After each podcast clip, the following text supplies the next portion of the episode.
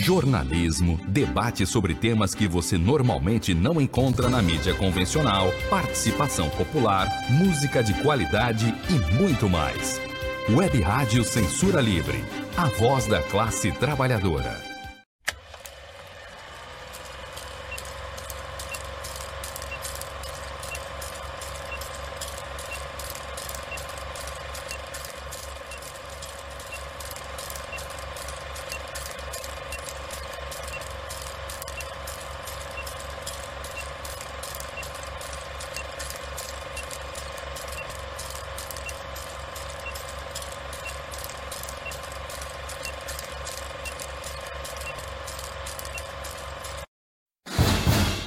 Cinema Livre.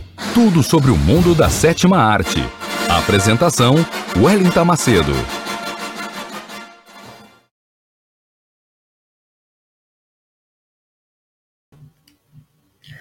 Boa noite, boa noite, caros internautas e ouvintes sintonizados nesse exato momento na web rádio Censura Livre, a voz da classe trabalhadora. Esta é mais uma edição ao vivo do programa que traz tudo sobre o mundo da sétima arte até vocês, cinéfilos, internautas, ouvintes apaixonados por cinema. A gente traz os bastidores, as notícias, as curiosidades, os perfis dos astros e estrelas, tudo sobre as grandes histórias dos grandes filmes que marcaram as nossas histórias e a história do mundo do cinema.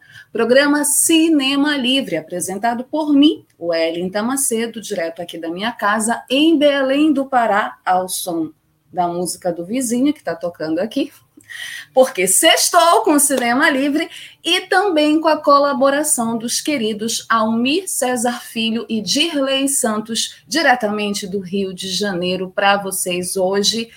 Quem está comigo é o Dirley Santos, daqui a pouco ele vai aparecer, me ajudar aqui com os comentários e os agradecimentos. Boa noite ao Dirley. Boa noite a todos vocês, internautas e ouvintes, sintonizados na web rádio Censura Livre para assistir mais uma edição ao vivo do programa Cinema Livre pelo Facebook, pelo YouTube, pelos aplicativos da Web Rádio. Sejam muito bem-vindos, muito obrigada. Sextou com o programa Cinema Livre, Hoje nós temos um tema social muito importante que a gente vai conversar já já sobre ele, que é o HIV, a AIDS no mundo do cinema a partir de obras, de películas importantes. O filme que nós vamos falar hoje é o Clube de Compras Dallas. Daqui a pouco a gente vai falar mais sobre eles. Então, se ajeitem onde vocês estiverem, peguem a pipoca porque o programa Cinema Livre vai começar nessa noite de 3 de dezembro de 2021. Gente, falta menos de 30 dias para acabar o ano. Que bom! Porque o ano difícil esse, né? Inclusive para o mundo do cinema, muitos acontecimentos tristes e trágicos. Então vamos começar o nosso Cinema Livre, a edição de 3 de dezembro de 2021 agora com o nosso habitual quadro de notícias, o quadro Curtas, as últimas notícias do mundo do cinema. E vocês podem deixar os comentários de vocês a respeito das notícias aqui no quadro Curtas. A nossa primeira notícia é uma notícia daqui do Pará, mais um festival importante que vai começar. Vai começar o sétimo FICA, o Festival Internacional de Cinema do Caeté diretamente de Bragança, no Pará. Idealizado pelo autodenominado carpinteiro da poesia, Francisco Veil, meu querido amigo e parceiro, que concedeu para nós do programa Cinema Livre uma entrevista exclusiva falando do sétimo FICA. O FICA ele nasceu em 2014 às margens do rio Caeté, em Bragança do Pará tendo neste período atravessado oceanos e conquistado continentes, recebendo filmes de diversos países, a maioria de espaços lusófonos, como Portugal e Cabo Verde certificado pela Escola Superior Artística do Porto, a instituição de ensino e de pesquisa sediada em Portugal desde 2018. O festival é parceiro da Associação Nacional de Cinema e Audiovisual de Cabo Verde, razão pela qual é, muitos filmes lusófonos são recebidos pelo FICA, que partilha informações e diálogos sobre cinemas africanos, afro-religiosos e amazônicos com seus parceiros, de acordo com o VEIU. Nesta edição, foram mais de 100 filmes escritos, com dezenas de selecionados oficialmente é, para a competição de três mostras não competitivas que acontecerão ano que vem, em 2022, durante os ciclos de oficinas e formações em cinema e cineclube que o festival desenvolve em escolas e comunidades periféricas e quilombolas da Amazônia Paraense. Essa é a parte mais legal do FICA, essa realização de oficinas, essa natureza que, segundo o Francisco veio na entrevista, essa natureza cineclubista que tem o festival muito, muito bacana essa troca, essa parceria e essa possibilidade de formação de novas plateias, mas também formação de novos profissionais oriundos das periferias e dos quilombos. Isso é muito bacana no festival. O homenageado este ano do FICA é o realizador Sérgio P.O., com a exibição de quatro filmes deste realizador, além de uma roda de conversa sobre a sua obra. Os filmes premiados, vencedores de cada categoria, serão conhecidos no dia 8 de dezembro. E apenas estes filmes rodam no canal do festival durante os dias 8, 9 e 10 de dezembro.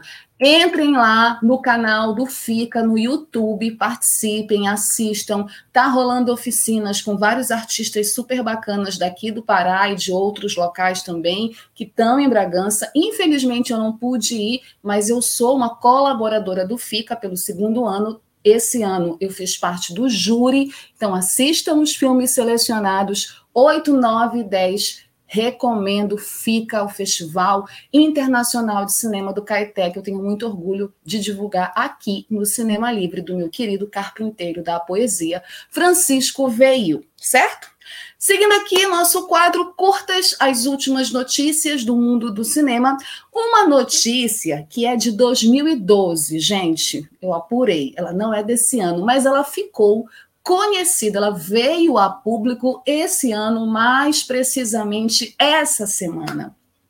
Mas é uma notícia super importante que demonstra como, mesmo numa indústria capitalista, como a indústria do audiovisual, a indústria cinematográfica, existem realizadores e diretores comprometidos com a luta dos trabalhadores, comprometidos com a luta política, seja a partir das suas obras, que já é uma grande coisa você filmar, fazer filmes que retratem a luta dos trabalhadores, mas também é, comprometidos a partir das suas atitudes pessoais, das suas posturas. Eu estou falando de um cineasta que eu particularmente adoro, sou super fã, já falei de filmes dele aqui no Cinema Livre e espero falar de mais outros filmes. O cineasta Ken Loach rejeitou um prêmio em Festival de Turim.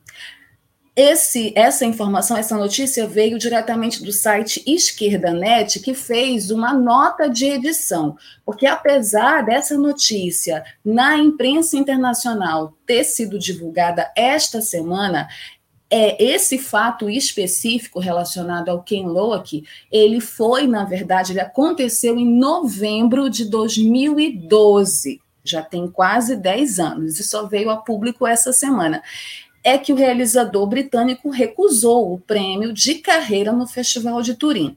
Numa carta pública entregue à organização, o realizador agradeceu a atribuição do prêmio, mas disse obrigado a recusar devido à externalização dos serviços que são prestados pelos trabalhadores com salários mais baixos no festival.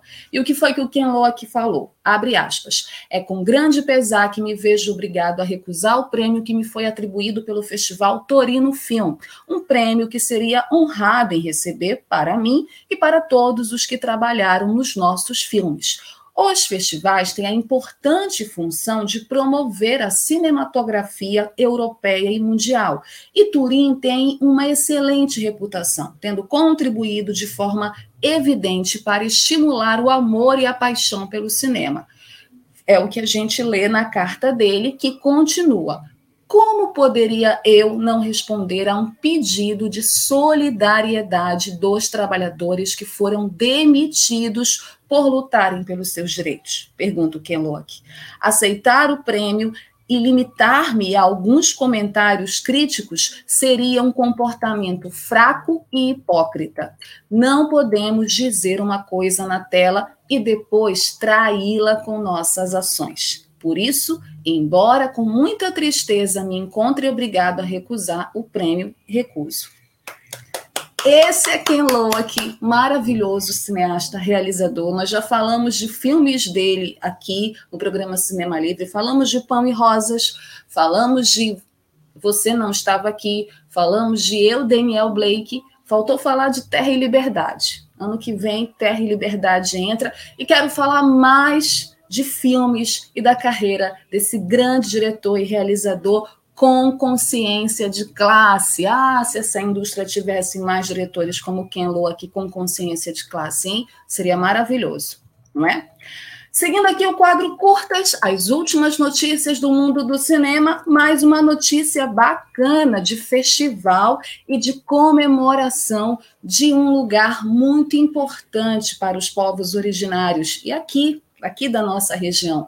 O Xingu faz 60 anos e ganha mostra ecofalante de cinema com 31 filmes online e gratuita. Olha só que presentaço, gente. Ganha o Xingu e ganha a gente também.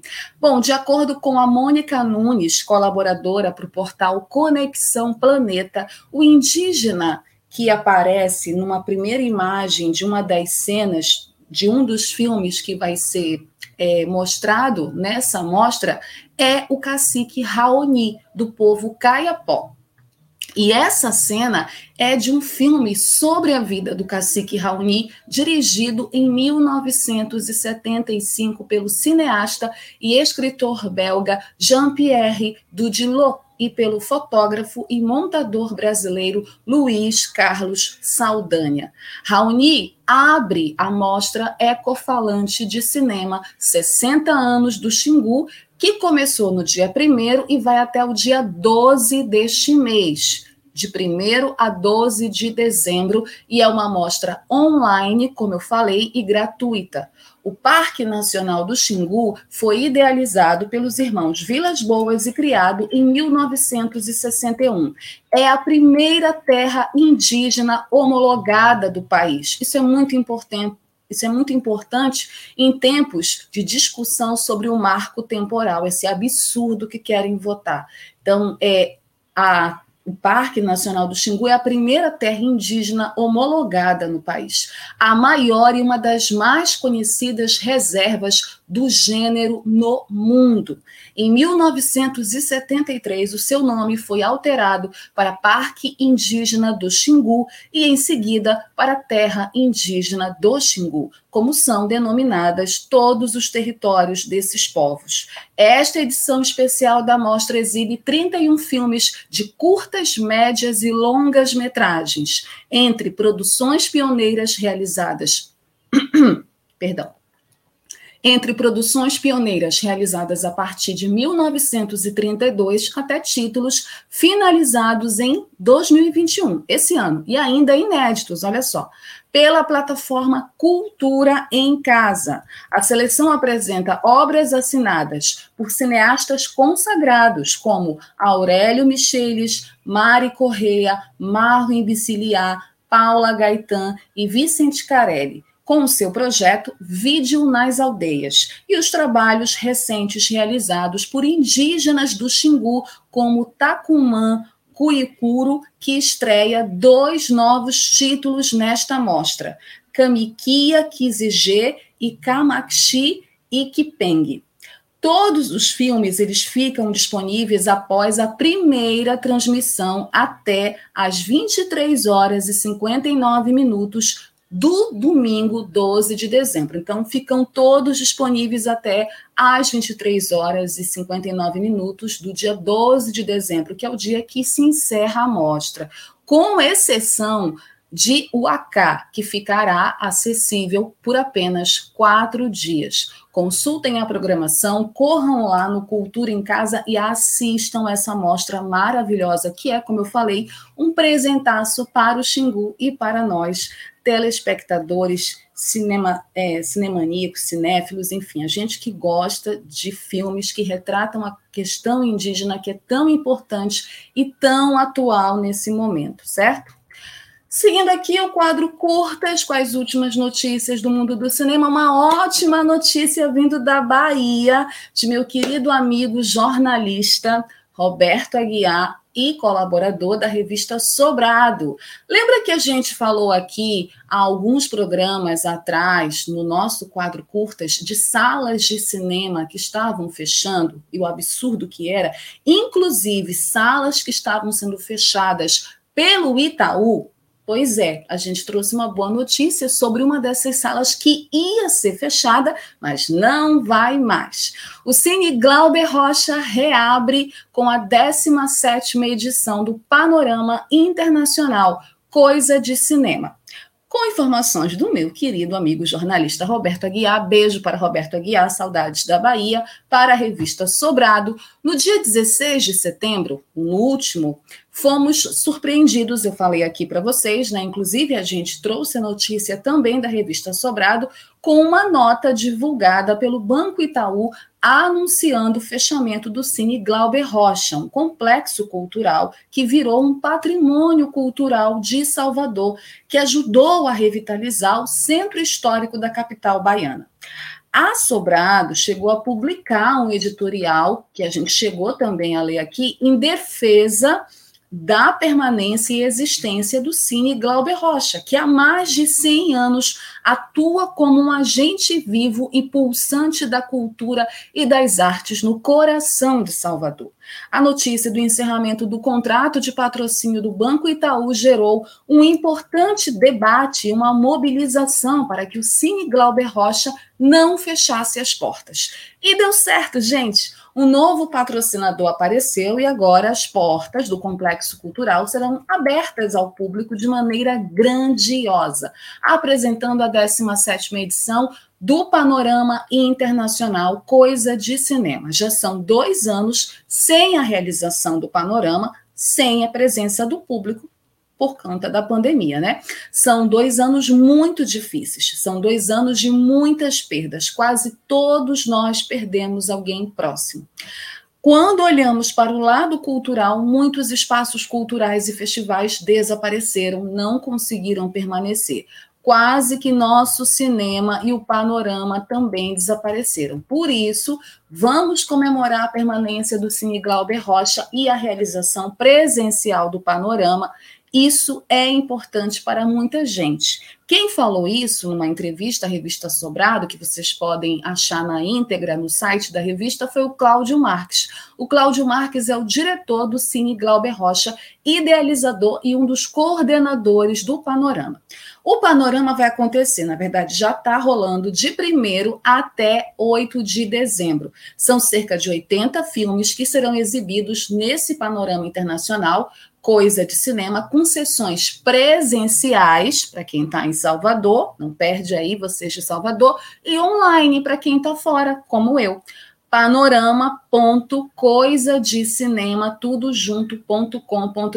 Panorama.coisadecinema.com.br que contará também com oficinas e debates. A organização do evento reforça que serão adotados todos os protocolos vigentes de prevenção da Covid-19.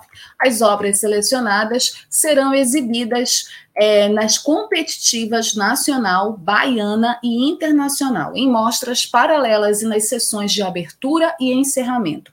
A abertura foi no dia 1 de dezembro, teve acesso gratuito e contou com a apresentação do maestro Ubiratã Marques e convidados, contou com a participação especial de Mariela Santiago e a exibição do clássico Deus e o Diabo na Terra do Sol, do grande Glauber Rocha, que dá nome à sala, de 1964. As demais sessões presenciais e online terão um preço único de R$ reais, mais barato que aqui no Líbero, que está R$ reais. Aproveitem, hein? O filme será exibido às 20 horas e 10 minutos, com retirada de ingressos a partir das 17 horas na bilheteria do cinema. No mesmo horário, o acesso à obra será liberado gratuitamente no site. Agora, Agora não, daqui a pouco já vai ter uma obra lá no site do Panorama liberado para vocês que estão online assistindo Cinema Livre. Então, saiu daqui do Cinema Livre, vão lá assistir o filme lá do Festival Panorama de Cinema. Muita vida longa para o Cine Glauber Rocha. Espero que as coisas melhorem e que eu volte a Salvador, que eu morro de saudade de Salvador. Foi lá que eu vi o mar pela primeira vez e eu possa visitar a sala de cinema Glauber Rocha. Que bom, que boa notícia. E a nossa última notícia, para fechar o quadro curtas, tem a ver com essa tragédia mais recente que aconteceu no mundo do cinema, mais precisamente no cinema hollywoodiano. Alec Baldwin finalmente falou sobre a tragédia que o envolve o set de filmagens de Rush e que acabou é, acabou com a morte trágica da diretora de fotografia Alina Hutz. Alec Baldwin diz que não puxou o gatilho da arma que matou diretora de fotografia no set de Rush. Bom, segundo o portal de notícias G1, Alec Baldwin falou pela primeira vez sobre o incidente no qual a diretora de fotografia do filme Rush, Alina Hutz, morreu no set de filmagens após ser atingida por um tiro. Em entrevista à emissora americana ABC, exibida Ontem, quinta-feira à noite, o ator se emocionou e deu mais detalhes sobre sua versão do que aconteceu em 21 de outubro, além de reforçar que não puxou o gatilho da arma. Em conversa com o apresentador do Good Morning America, George Stephanopoulos, Baldwin contou que estavam ensaiando posicionamento em uma cena na qual Hutz dava instru instruções ao ator para poder pensar nos movimentos da câmera da câmera durante a gravação. Ela estava próxima à câmera, olhando para o monitor, me guiando sobre um ângulo no qual eu deveria segurar a arma. Foi o que disse o ator de 63 anos. Ele disse mais: a arma não deveria ser disparada daquele ângulo. Estou segurando a arma onde me mandaram, que era bem abaixo do braço dela. Um ângulo que, segundo Alec Baldwin, poderia nem ser filmado. Com isso, Baldwin afirmou que Hutch pediu que ele engatilhasse a arma para uma cena. E aí ele descreve que ele puxou o cano do revólver o máximo que ele pôde sem engatilhar a arma. E também falou: eu solto o cano e bang, a arma dispara. E aí ele completa: eu acho que é, tem que ter uma investigação criminal, isso pode levar um tempo, a todos os tipos de processos civis, e eu sinto que há muitos equívocos, afirmou o ator. Ele também fala que quando ela caiu, eles acharam que ela tinha desmaiado, que foi só depois que ele soube que ela estava morta. E também ele falou na entrevista que ele só foi descobrir que a munição que estava na arma era uma munição real, era uma bala de verdade, no depoimento à polícia. O departamento do xerife nem enviou ainda um relatório para o promotor, disse o Alec Baldwin. Então, ele disse também que sente que ele não pode esperar que esse processo termine. Por isso, inclusive, ele resolveu falar. Para Baldwin, o principal para a investigação agora é descobrir como a munição real foi parar na arma. Mano, todo mundo quer saber disso, né? Como que foi parar uma munição real que não deveria estar lá?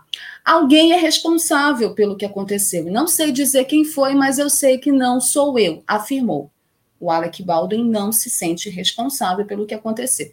Sobre a sua carreira, ele disse que pode ter terminado depois do que aconteceu em Rush e aí ele fala: minha família é tudo o que eu tenho, juro por Deus, não dou mais a mínima para minha carreira. É uma pena, né? Tudo isso, todo esse episódio é lamentável, é uma tragédia, é uma tragédia que poderia ter sido evitada. Outras tragédias do tipo já haviam acontecido. Essa segurança nos sets de filmagens hollywoodianos, com toda a capacidade, dinheiro que esses caras têm, não era para acontecer mais incidentes trágicos como esses. Né, como esses. Uma vida foi perdida, a vida dessa profissional que era mãe, que era casada, que tinha uma carreira pela frente.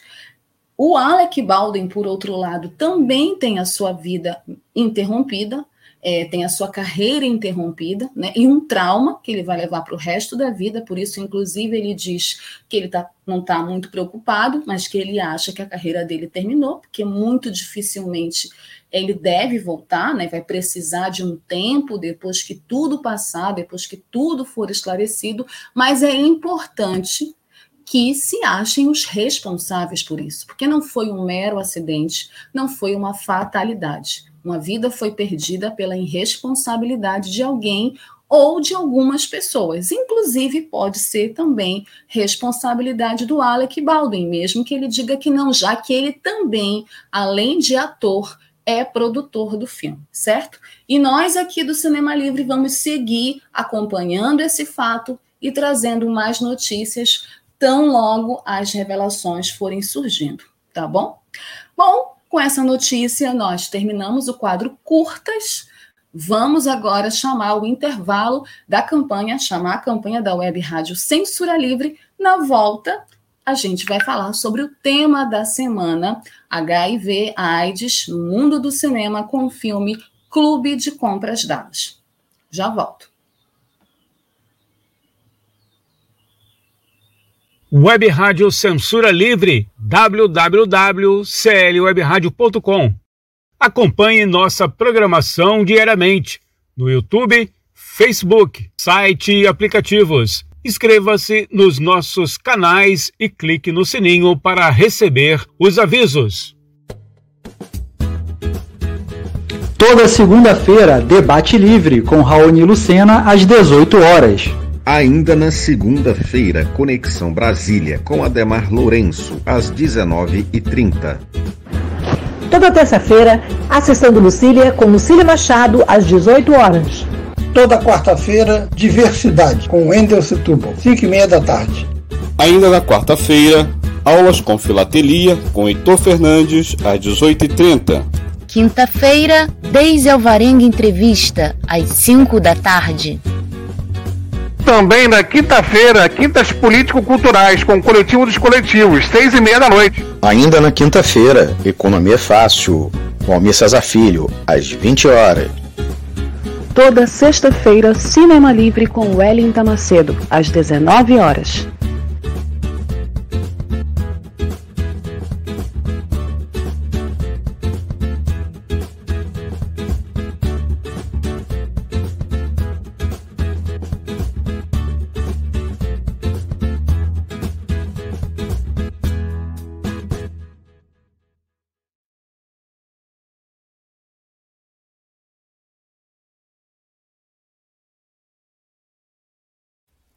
Para manter o projeto da Web Rádio Censura Livre de uma mídia alternativa, buscamos apoio financeiro mensal ou doações regulares dos ouvintes, de amigos e parceiros, já que não recebemos recursos de grandes empresas, políticos ou partidos. Seja um apoiador regular e ouça o agradecimento no ar durante as edições dos nossos programas. Sua ajuda é muito importante para nós. Enviamos prestação de contas mensal aos nossos apoiadores. Temos uma vaquinha virtual permanente. Anote o endereço virtual apoia.se barra clwebradio apoia.se barra clwebradio Saiba mais sobre a emissora no WhatsApp 21 96553 8908. Web Rádio Censura Livre. A voz da classe trabalhadora. Acompanhe a programação da Web Rádio Censura Livre no site www.clwebradio.com, no aplicativo exclusivo para ouvir rádio no celular, tablet e Smart TV. A emissora também está no Rádiosnet um dos maiores aplicativos para esta finalidade, na nossa página no Facebook e no canal da emissora no YouTube. Acesse o nosso canal escrevendo youtube.com barra C barra Censura Livre. Tudo junto. Inscreva-se no canal e acione o sininho para receber as notificações de novos vídeos. Web Rádio Censura Livre. A voz da classe trabalhadora. Web Rádio Censura Livre, a voz da classe trabalhadora, uma web rádio independente voltada com uma programação totalmente especial para as lutas da classe trabalhadora e para os debates importantes que têm a ver com discussões políticas e sociais do nosso país, da nossa sociedade, notícias internacionais, notícias do dia a dia, do cotidiano, as lutas dos trabalhadores né, e dos setores oprimidos, além também de discussões e programas sobre diversidade, sobre cultura, sobre música, sobre cinema. Olha aqui o cinema livre. E para que a gente tenha uma programação cada vez mais voltada com conteúdo, com qualidade, que vocês gostem, que também aborde as lutas e as discussões políticas, a gente precisa do apoio de vocês, da ajuda de vocês. Colaborem, sejam um apoiador, uma apoiadora do nosso projeto da Web Rádio Censura Livre, a voz da classe trabalhadora. Está passando aí todos os contatos, né? Nosso zap, o Pix da Web Rádio para você fazer o seu Pix, é, para nos ajudar a continuar com esse projeto e a continuar fazendo uma programação importante, política e de qualidade para vocês, internautas e ouvintes. Também não deixem de nos seguir nas nossas redes sociais: Facebook, Instagram, Twitter no nosso canal no YouTube, assinem, sejam membro do canal, deixem lá o like de vocês, ativem o sininho para as notificações e mandem as sugestões de vocês para o nosso e-mail, programa Cinema Livre, quadro cinemalivre@gmail.com. Mandem as sugestões de filmes, de astros e estrelas que vocês queiram que apareçam aqui no quadro perfil Mandem também as críticas de vocês, que eu vou adorar saber o que, que vocês estão achando do programa, e mandem os comentários de vocês. Comentem o nosso programa agora ao vivo, vocês que estão no Facebook ou no YouTube, certo? Bom, nós vamos falar essa semana, o nosso programa tem um tema essa semana, toda semana, né? Mas essa semana o tema é um tema social muito importante, de muita relevância, que é importante falar, porque também é uma questão de saúde pública e tem a ver com o dia 1 de dezembro. Vocês sabem que o 1 de dezembro ele é o Dia Mundial de Luta contra a AIDS. Por quê? Porque o Dia Mundial de Luta contra a AIDS é um dia que cada ano deve servir para desenvolver e reforçar o esforço mundial da luta contra a AIDS, é, que é a síndrome né, é, da imunodeficiência adquirida. A AIDS é a sigla em inglês, né? Em português, para Portugal, é SIDA.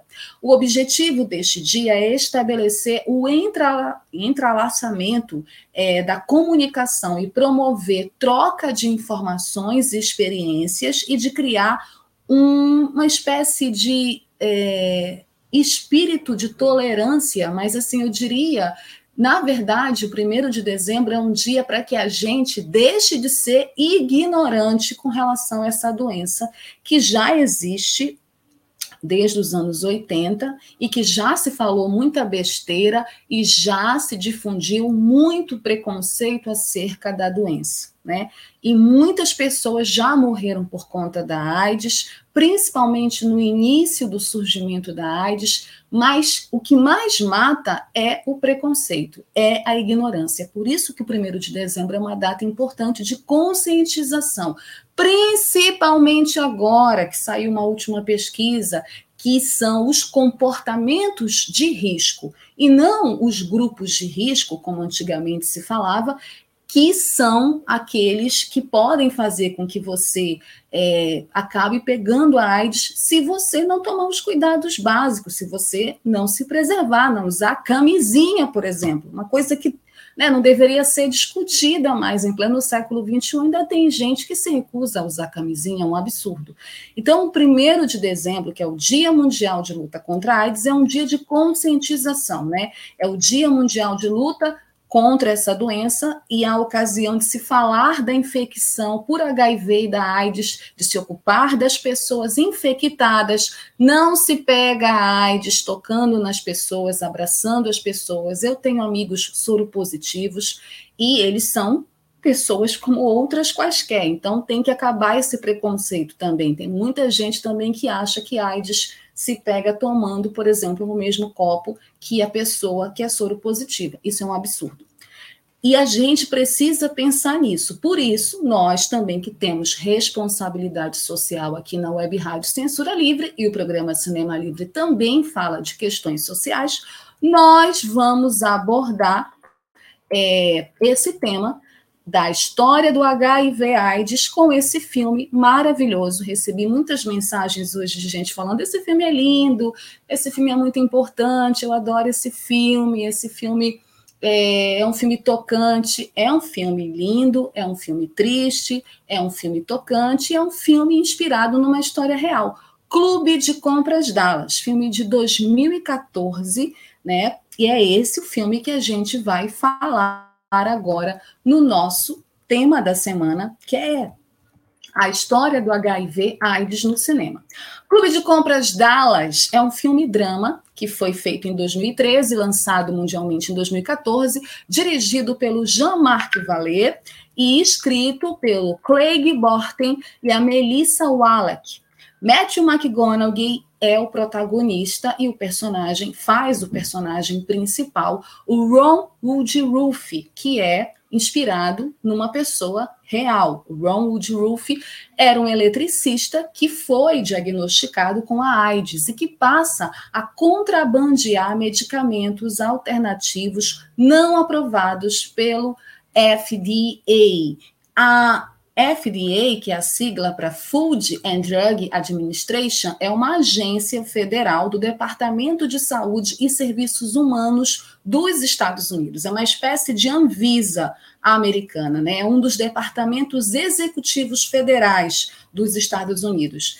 Então, ele passa a contrabandear esses medicamentos alternativos que não foram aprovados pela FDA é, para dentro do Texas, para Dallas, mais precisamente, distribuindo-os a outros pacientes e estabelecendo assim o Clube de Compras Dallas.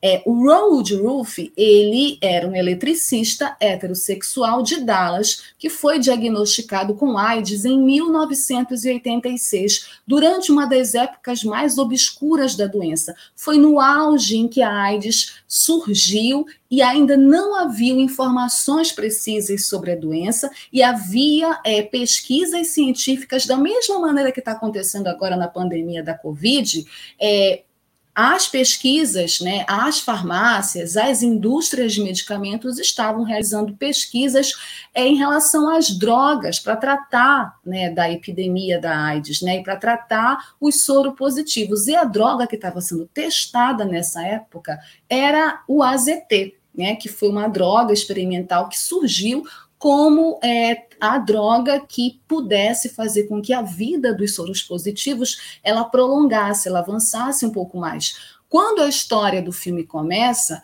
e o Ron ele é diagnosticado com AIDS, o médico dá 30 dias de vida para ele, apenas. Ele tem 30 dias de vida.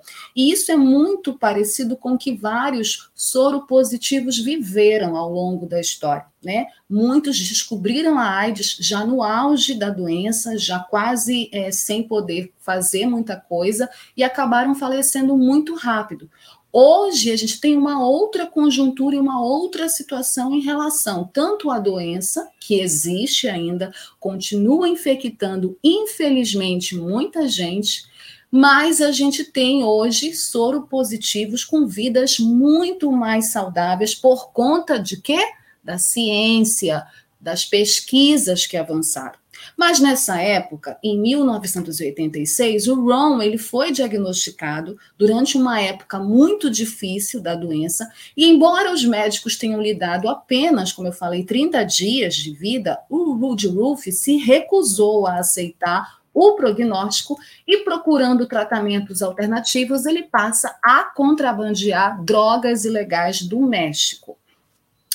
Essa história é uma história real que aconteceu nos Estados Unidos. o nome do Ron era Ronald Dixon Woodruff. Ele nasceu em Dallas em 3 de fevereiro de 1950 e ele faleceu em 12 de setembro de 1992. Né? E aí a história do Clube de Compras Dallas retrata essa parte, faz um recorte da vida do Ron nos anos 80, que é quando ele descobre que está infectado com o vírus HIV ele era um cara extremamente machista, né? O personagem é retratado dessa forma. O Matthew, ele inclusive foi atrás da família do Ron para conhecer a história do Ron e ele dá uma entrevista onde ele diz que foi muito engraçado, porque geralmente quando você vai retratar, fazer a biografia de alguém, é, vai conversar com as pessoas que conheceram é, essa pessoa que vai ser retratada, as pessoas tendem a falar bem dela, né? Falar, nossa, era uma pessoa muito legal, era uma pessoa muito bacana. Não foi o caso do Ron Woodruff, né? A família do Ron, apesar de estar tá muito emocionada, porque a história dele ia ser contada num filme de Hollywood, ela falou muito mal do Ron, porque o Ron era um traficante, um cara problemático, um cara que dava muito trabalho para a família, roubou o carro do tio. Então eles contaram essas histórias para o Matthew McGonagall.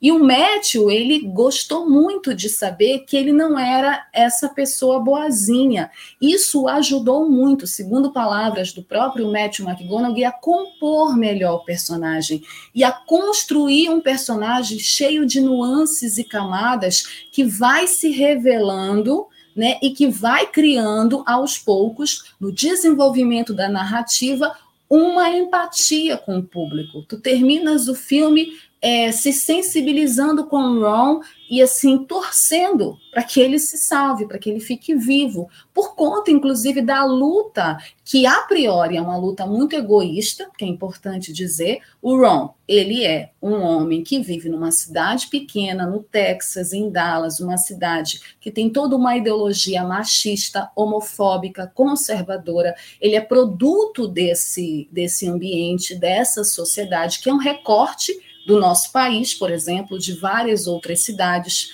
né? Então, ele é um cara racista, ele frequenta um bar que tem uma bandeira dos confederados bem na parede, assim, para todo mundo ver, só de homens brancos que tratam muito mal as mulheres, que tratam as mulheres como objetos.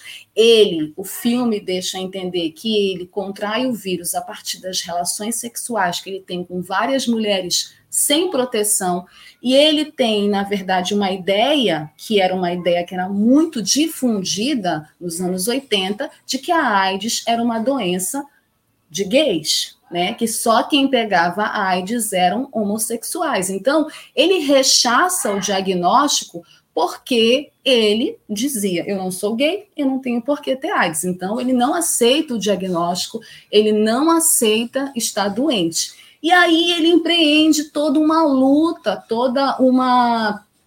Depois que ele de fato descobre, começa a pesquisar sobre a doença, ele começa a fazer toda uma pesquisa para descobrir o que, que ele tem que tomar, porque ele não quer morrer. O médico deu 30 dias de vida para ele, ele não quer morrer, ele não aceita. Então ele começa numa jornada, e aí ele começa a pesquisar o AZT e começa a perceber que o AZT é uma droga que exatamente por ainda estar tá sendo testada, os efeitos colaterais é, são muito severos, ele não pode abusar da droga, porque ele acaba abusando da droga, né, acaba usando a droga.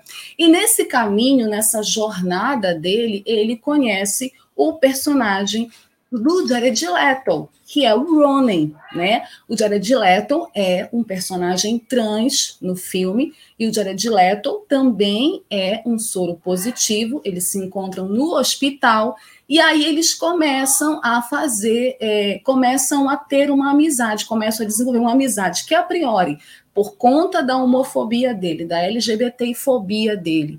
É, é uma amizade que começa com rusgas, mas o Jared Leto, o personagem do Jared Leto, acaba sendo o grande parceiro dele nessa jornada, é, quando ele quando ele se torna um traficante, quando ele começa a vender drogas, porque ele percebe que por conta da burocracia, e aí tem uma discussão que o filme faz, que é uma discussão muito importante, que é essa discussão da nossa sociedade capitalista. Quanto é que vale a nossa vida?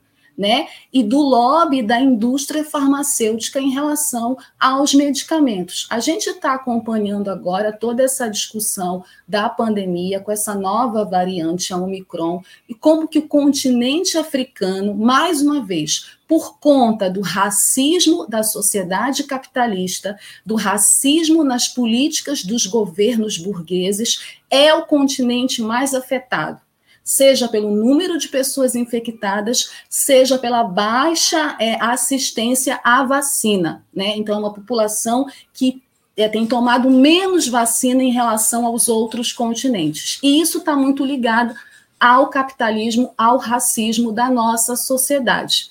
E aí, é, essa discussão do lobby farmacêutico, quanto vale a vida, ela está muito presente no clube de compras Dallas, porque o Ron, ele questiona os médicos, ele questiona o médico dele, e a partir também da relação de amizade que ele trava com a personagem da Jennifer Garner, que é uma das médicas que tem muito acordo com o que ele fala, que tem muito acordo e que também questiona essa indústria capitalista da farmácia, mas que não pode fazer muita coisa, porque ela é uma médica, porque ela tem ética.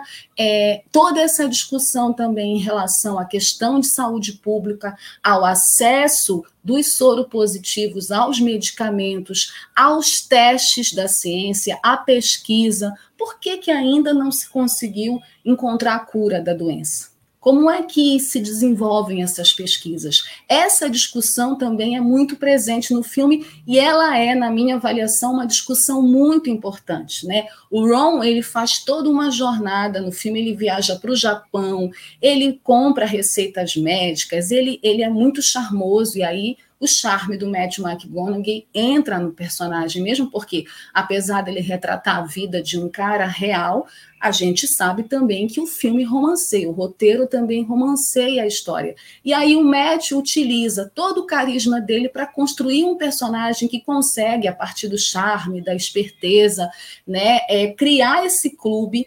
convencer os pacientes de que eles precisam ter acesso a esses medicamentos que os hospitais principalmente nos Estados Unidos, que não existe um SUS, não existe um serviço. Se aqui no Brasil a gente já sofre com o SUS, imagina num país como os Estados Unidos, que nem SUS existe. Então, toda essa discussão envolvendo acesso a medicamento, acesso a tratamento, saúde pública, né, lobby farmacêutico, lobby da indústria farmacêutica capitalista, também é presente no filme e é uma discussão relevante e que tem tudo a ver com esse momento da pandemia da Covid e, com, e também com essas novas pesquisas e a relação hoje do mundo em relação ao HIV, né? Como que os doentes estão, o avanço das pesquisas. Então, apesar de ser um filme que retrata os soropositivos na década de 80, é possível a gente perceber como que isso avançou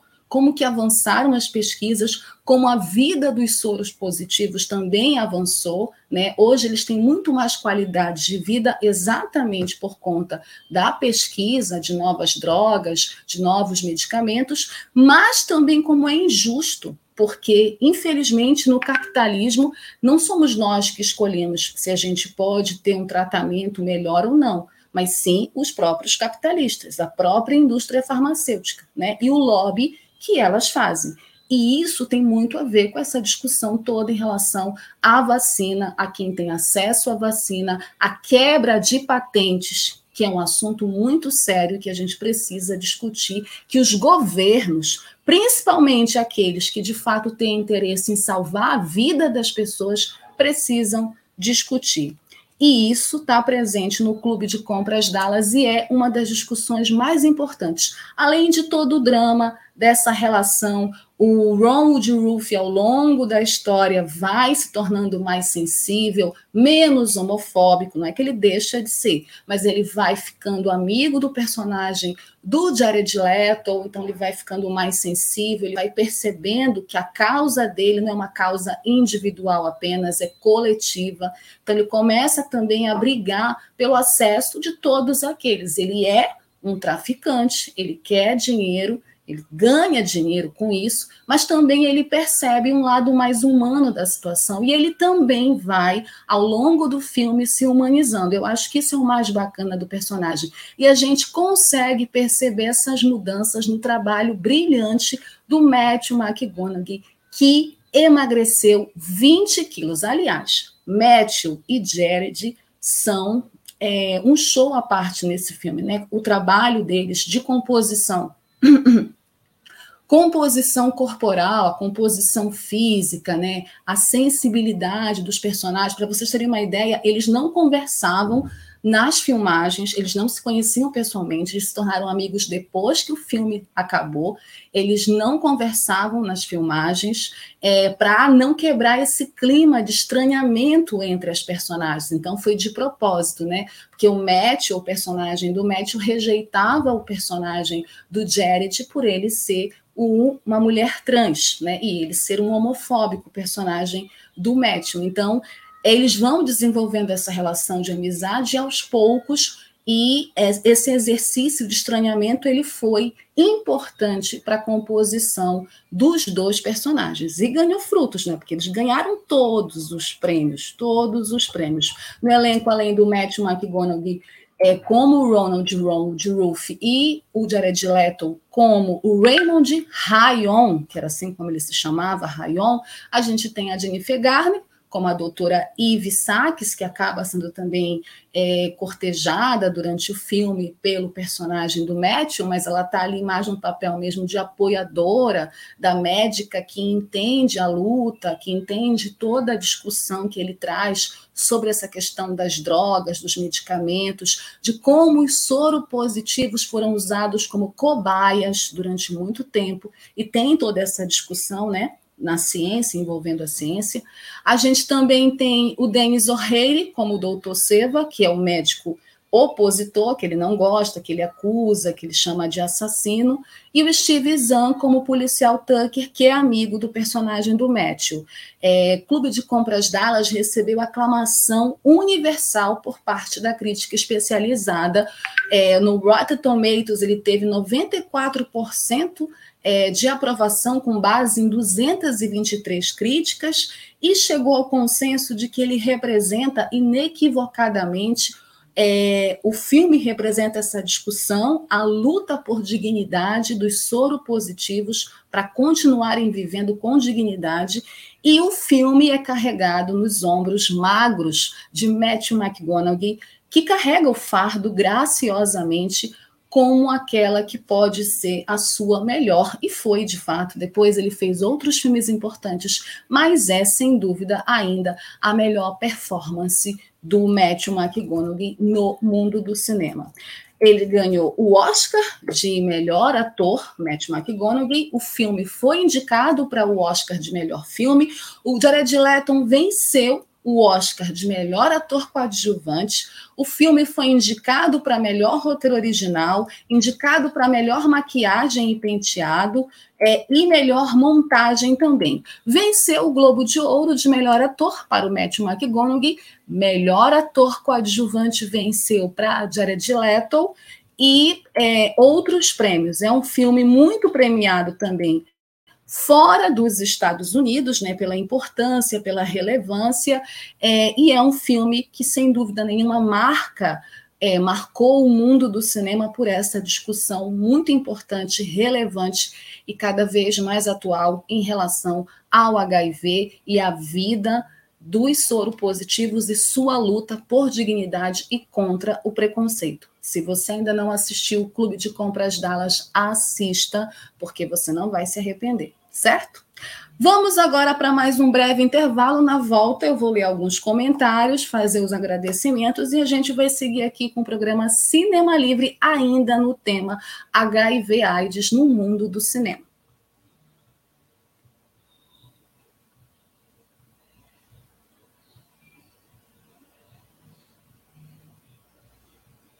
Para ajudar a Web Rádio Censura Livre, anote os dados da nossa conta Banco Bradesco, agência 6666, conta corrente número 5602, dígito 2. Se preferir, nosso Pix é 32 954 696 0001 81.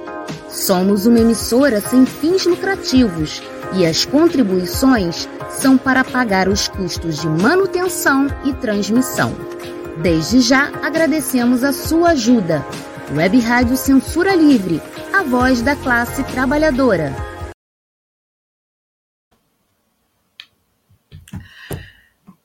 Vamos lá para os comentários de Rei Santos. Coloque aqui os comentários para mim. Tem comentários? Não tem?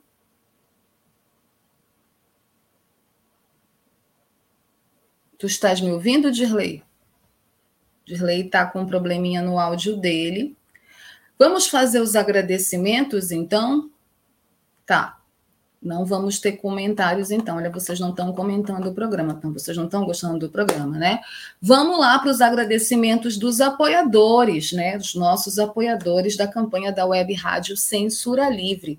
Agradecemos aos apoiadores Daniele Bornia, Frente Ampla Suburbana, Gabriel Tolstói, Gelta Xavier, Guilherme Portela, João Paulo Ribeiro, José Eduardo Peçanha.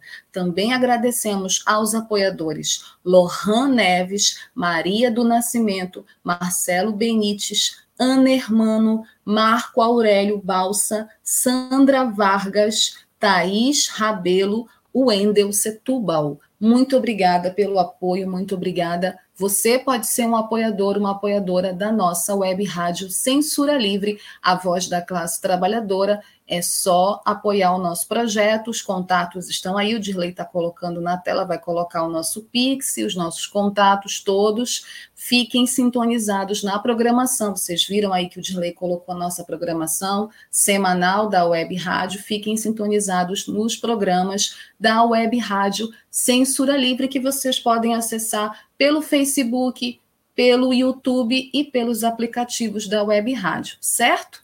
Bom, vamos seguir aqui o nosso programa, então, ainda nessa temática HIV/AIDS e o nosso quadro Dicas, né, que é um quadro também habitual do nosso programa, separou cinco filmes que, assim como o Clube de Compras Dallas, também retrata as histórias de soro positivos, as suas lutas por dignidade, fala também sobre a história do HIV no mundo, a luta dos ativistas, a luta dos cientistas para avançar nessa questão dos medicamentos, né, é, de uma cura, inclusive, para essa questão, para essa doença tão grave que já, infelizmente, é, matou uma gente querida, como artistas queridos, né, que a gente gostava, Renato Russo, Cazuza, Fred Mercury, Sandra Breck, daqui a pouco a gente vai falar dela aqui no nosso quadro Perfil.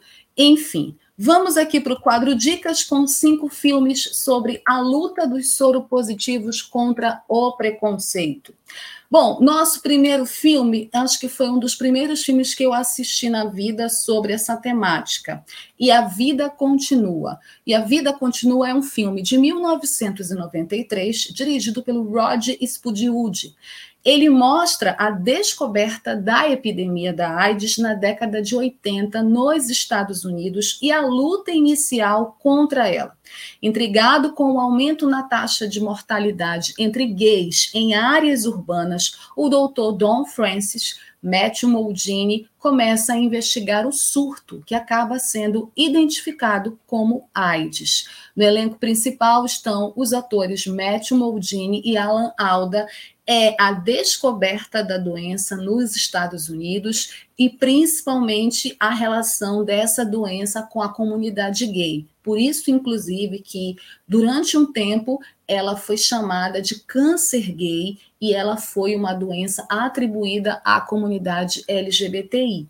Hoje a gente sabe que não é só é, que não tem a ver com grupos de risco, inclusive, mas sim com comportamentos de risco. E para vocês terem uma ideia, no Brasil, quem está contraindo o vírus, infelizmente, são pessoas na faixa etária de 15 a 25 anos. E geralmente também muitas mulheres casadas em relações heterossexuais contraíram o vírus no último período. Então, é muito sério isso. É uma coisa também para se pensar e se refletir, é, para também não ficar disseminando preconceito em relação a um grupo específico. E é disso que fala o filme. O filme fala do início do surgimento da AIDS no mundo, em particular nos Estados Unidos. O nosso segundo filme talvez seja o grande filme é, da indústria cinematográfica é, sobre essa temática, né? O Clube de Compras Dallas ele fez uma, um retrato, um recorte da vida de uma pessoa real com AIDS que lutou, né, que se tornou um traficante de drogas, de medicamentos para combater é, a, o HIV, né, para prolongar a sua vida e prolongar a vida de outros soropositivos, mas esse filme, ele é o filme que fala sobre a AIDS e que revela e desvela para o mundo todo o preconceito em relação aos soropositivos e como que isso, inclusive, tem reverberações na justiça. Filadélfia, filme dramático de 1993, dirigido pelo Jonathan Demme, conta a história do advogado Andrew, que trabalha num conceituado escritório de advocacia. Quando descobre que, que é portador do vírus HIV, é despedido sumariamente. Ele então contrata os serviços de outro advogado para processar a companhia. No elenco estão os grandes Tom Hanks e Denzel Washington nos papéis principais. O Tom Hanks, ele teve a sua primeira prova de fogo de um ator que viveu os anos 80 todo fazendo grandes comédias que o tornaram famoso no mundo e ganhou um papel dramático e de uma relevância muito importante no mundo do cinema, porque ele ia retratar a história de um gay que sofre preconceito por ser gay e por ser soro positivo e é demitido por isso e processa numa grande é, luta nos tribunais, processa o escritório de advocacia e tem como advogado um homem negro, que é vivido pelo ator Denzel Washington. Então, assim, Filadélfia é um drama que tem muitas questões importantes, sociais e relevantes é, para a gente é, assistir, perceber. É um drama muito bem feito, além do Tom Hanks, que ganhou todos os prêmios e ganhou o Oscar de melhor ator pelo papel, e do Denzel Washington, a gente tem a Mary Stebug, que faz uma promotora nojenta, eu odeio a Mary Steenburgen nesse filme. O Antônio Banderas, que faz o namorado do Tom Hanks, e o Jason Roberts, o grande Jason Roberts, que faz um dos chefes preconceituosos do Tom Hanks. Filadélfia ainda tem a trilha sonora perfeita do grande Bruce Springsteen. É um grande filme, sem sombra de dúvida, não podia faltar aqui no nosso quadro Dicas. O terceiro filme é uma dica nacional, que fez muito sucesso aqui no Brasil, porque é a biografia de um dos maiores artistas da nossa música e o primeiro artista no Brasil, o primeiro cantor no Brasil a assumir publicamente ser um soro positivo. Estou falando de Cazuza, O Tempo Não Para, filme de 2004, dirigido pela Sandra Werneck e pelo Walter Carvalho. A trajetória profissional e pessoal de Cazuza, do início da carreira em 1981 até a morte em 1990, aos 32 anos. O sucesso com Barão Vermelho, a carreira solo, as músicas que falavam dos anseios de uma geração, o comportamento transgressor e a coragem de continuar a carreira, mesmo debilitado pela AIDS. No elenco, o grande Daniel de Oliveira, que calou a minha boca, eu nunca vou esquecer quando eu soube que o Daniel de Oliveira ia fazer o Cazuza, eu chiei muito na época, reclamei, porque ele tinha acabado de sair de malhação, eu achava que ele não ia dar conta, e ele calou a minha boca, literalmente, porque ele arrasou no papel, fez um grande trabalho, ganhou todos os prêmios nesse ano de melhor ator pelo papel, e foi o papel que catapultou a carreira dele no cinema, né? E como grande ator que ele acabou se tornando. Além dele, a Marieta Severo, que faz a Lucinha Araújo, Reginaldo Faria, que faz o pai do Cazuzo, João Araújo, Leandra Leal, que faz a Bebel Gilberto, Andréa Beltrão. Um grande elenco. É muito interessante assistir esse filme, porque o Cazuza, ele é ainda hoje é a história mais presente que nós brasileiros temos com essa relação com HIV, de um artista com HIV que assume publicamente, um artista popular, famoso, um roqueiro, que tinha muitos fãs, que era cobiçado, né, era jovem, ele faleceu com 32 anos, no dia 7 de julho de 1990. Inclusive, eu lembro do dia que ele morreu. É, então, toda essa discussão é, como que a mídia brasileira tratou o caso do Cazuza, né? É muito ainda conhecida a história da capa da revista Veja, que é um dos maiores desserviços desse país, que é uma capa com a cara do Cazuza e uma manchete absurda, desrespeitosa, violenta e preconceituosa. Uma vítima da AIDS agoniza em praça pública. E essa capa fez o Cazuza passar mal quando ele a viu, e quando ele foi receber os prêmios Sharp, que na época era o prêmio Sharp de melhor cantor, ele fez questão de tirar uma foto mostrando que ele estava bem, erguendo os braços, né, para mostrar que ele estava vivo, diferente do que a revista Veja é, afirmava na capa, né? Então, Cazuza, O Tempo Não Para, é também uma história sobre vida, sobre luta de um soro positivo famoso por dignidade. Sempre bom assistir ou reassistir. Seguindo aqui o nosso quadro, a nossa quarta dica é um filme para televisão americana, mas muito interessante, The Normal Hurt, de 2014, dirigido pelo Ryan Murphy. A história do início da crise da AIDS em Nova York nos anos 80, com foco no esforço de vários ativistas gays e seus aliados na luta para expor a verdade sobre a epidemia para uma nação que se recusa a enxergar os fatos. No elenco desse filme estão estrelas do cinema como Mark Ruffalo, o Jim Parsons, que é conhecido no Brasil como Sheldon, da, da série Big Bang Theory, e a Julia Roberts. E também fala sobre esse momento em que a AIDS surge nos Estados Unidos, mais precisamente em Nova York. Nossa última dica é um documentário nacional que eu não conhecia, mas fiquei super curiosa para assistir e trago aqui para vocês também conhecerem. Meu nome é Jaque. Meu nome é Jaque, é um documentário de 2016, dirigido pela Ângela Zoé. É a história de vida da Jaqueline Rocha Cortez, uma mulher transexual brasileira que vive com AIDS há mais de 20 anos. Militante pela causa, Jaque tem a vida marcada por lutas e conquistas, chegando a trabalhar como representante do governo brasileiro e na Organização das Nações Unidas. Atualmente, a Jaque é casada e mãe de dois filhos, mora em uma pequena cidade e leva uma vida voltada para a maternidade, a família e a espiritualidade. Esse documentário ele mostra como o soro positivo leva a sua vida após o diagnóstico como é possível ainda continuar a vida após um diagnóstico difícil, como é o diagnóstico do HIV. E a luta desses soropositivos, como a Jaque, né, no ativismo, na militância pela dignidade e pela cura também, né? E contra o preconceito, que é o mais importante, certo?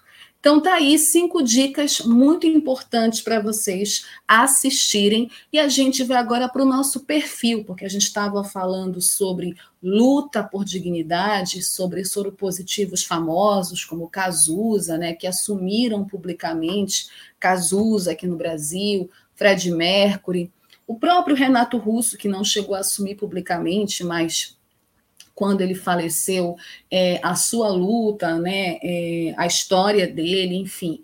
Isso tudo ficou muito marcado também é, para nós e tudo que ele lutou até o último minuto, quando de fato ele é, disse que já tinha feito tudo o que tinha que fazer com relação à sua luta à doença, né? É, e outras também lutas, outros artistas, Lauro Corona, né, um artista dos anos 80, da minha infância, que também é, faleceu de AIDS, enfim. Essa nossa artista, que vai ser homenageada aqui no nosso perfil, é uma artista também, uma estrela do cinema nacional, que foi a primeira estrela do cinema nacional a assumir publicamente que era soropositiva e a lutar por dignidade, né, e a ter todo um ativismo voltado para a causa dos soropositivos e para a conscientização com relação a HIV AIDS. Estou falando de Sandra Breia. Sandra Breia Brito, que nasceu no Rio de Janeiro em 11 de maio de 1952 e também faleceu no Rio em 4 de maio do ano 2000. Era conhecida profissionalmente como Sandra Breia, foi uma atriz brasileira considerada símbolo sexual do país na década de 70 e na década de 80. Ela foi famosa não apenas pelos seus muitos trabalhos na televisão, no cinema, mas também por ter assumido publicamente em agosto de 1993 que foi contaminada pelo vírus do HIV, lutando contra a discriminação.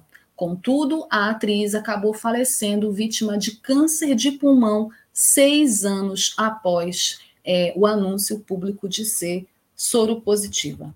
Ela foi também expoente do movimento de arte pornô. A Sandra, ela iniciou sua carreira aos 13 anos de idade como modelo. Aos 14, ela seguiu para o Teatro de Revista do Rio, onde estrelou Poeira de Ipanema. Em 72, o diretor Daniel Filho convidou-a para interpretar Thelma uma personagem na telenovela O Bem Amado da Rede Globo, e daí ela começou a fazer novelas na Rede Globo e também fez peças no teatro, né, trabalhando inclusive com nomes como Fernanda Montenegro.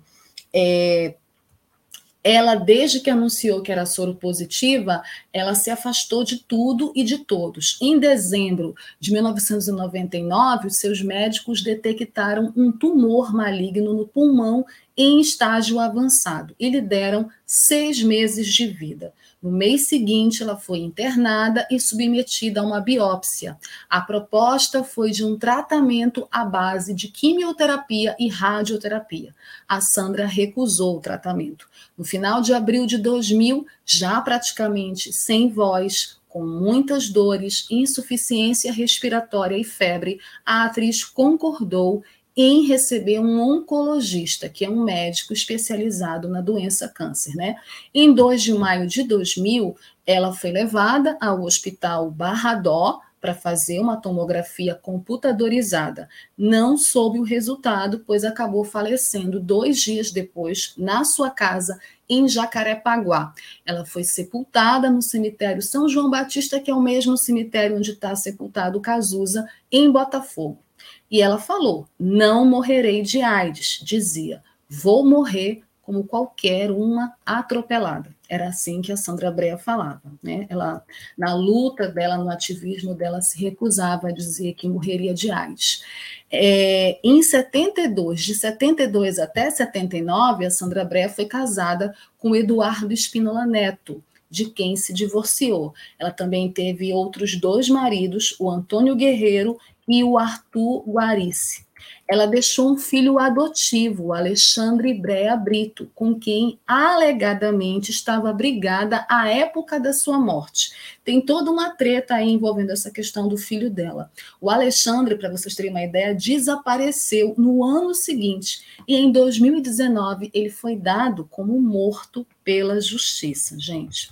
Muita treta. Bom, a Sandra, como eu disse, fez vários trabalhos na televisão, no teatro e no cinema. Ela fez filmes como As Aventuras de Mário Fofoca, de 1982, com o saudoso e querido Luiz Gustavo. Ela fez O Convite ao Prazer, em 1980, Sede de Amar, em 79, Os Imorais, também em 79, Sábado Alucinante, em 79, Herança dos Devassos, em 79, ela fez parte do movimento de arte pornô. Então, alguns filmes são desse gênero, né? É, a República dos Assassinos, em 79, A Noite dos, dos Duros, em 79, Amada Amante, em 79, O Prisioneiro do Sexo, em 79, em 74 ela fez Sedução, em 73 Os Mansos, em 72 Cassie Jones, O Magnífico Sedutor, e em 70 um uísque antes, um cigarro depois. E ela fez várias novelas, fez programas de humor na Rede Globo, né? Fez participações em programas como Os Trapalhões, fez Felicidade, Hipertensão, Bambolê, Pacto de Sangue, Gente Fina. A última novela que a Sandra Brea apareceu foi como ela mesma em 1997 na novela Zazá, protagonizada pela grande Fernanda Montenegro. Sandra Brea, sem dúvida, foi uma grande estrela das nossas artes, da nossa dramaturgia, do nosso cinema nacional. Foi uma lutadora pela dignidade, pela vida, né? uma soropositiva famosa que lutou com as suas possibilidades para continuar viva, continuar vivendo, chamando a atenção para a causa dos soropositivos e ela vai ficar marcada para sempre nas nossas lembranças e memória e merece essa homenagem aqui no nosso perfil, certo? Bom, agora a gente chegou ao final de mais um programa dessa sexta-feira. Muito obrigada a vocês, internautas e ouvintes, que ficaram até agora conosco, nos assistindo via Facebook ou YouTube. Muito obrigada pela audiência de vocês. Aos ouvintes também, muito obrigada. Semana que vem a gente volta, tá acabando o ano, mas a gente ainda tem dois programas inéditos, então eu aguardo vocês semana que vem para mais um programa sobre cinema aqui na Web Rádio Censura Livre, a voz da classe trabalhadora. Cuidem-se, usem camisinha, usem máscara, tá? E não aglomerem, por favor. Semana que vem eu tô de volta. Beijos. Tchau. Cinema Livre tudo sobre o mundo da sétima arte. Apresentação: Wellington Macedo.